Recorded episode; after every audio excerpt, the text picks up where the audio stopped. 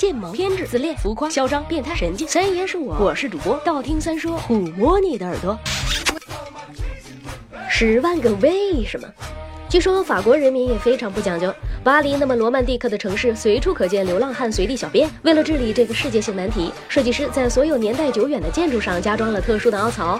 当有人看不住自己的下半身时，尿液会崩回撒尿者的身上。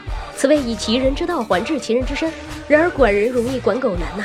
请不要随地大小便，这么文明的标语，狗是看不懂的。狗为什么到处撒尿呢？下面这个解释你们肯定最为熟悉：圈地标记。不论是雄性还是雌性，狗狗们都有这样的标记行为。这种领地标记行为是原始动物的本能，正如人们保卫国家领土不受侵犯一样。一般来说，环境越复杂，狗狗越没有安全感。它们就可能做更多的标记，并且常常在熟悉的事物上。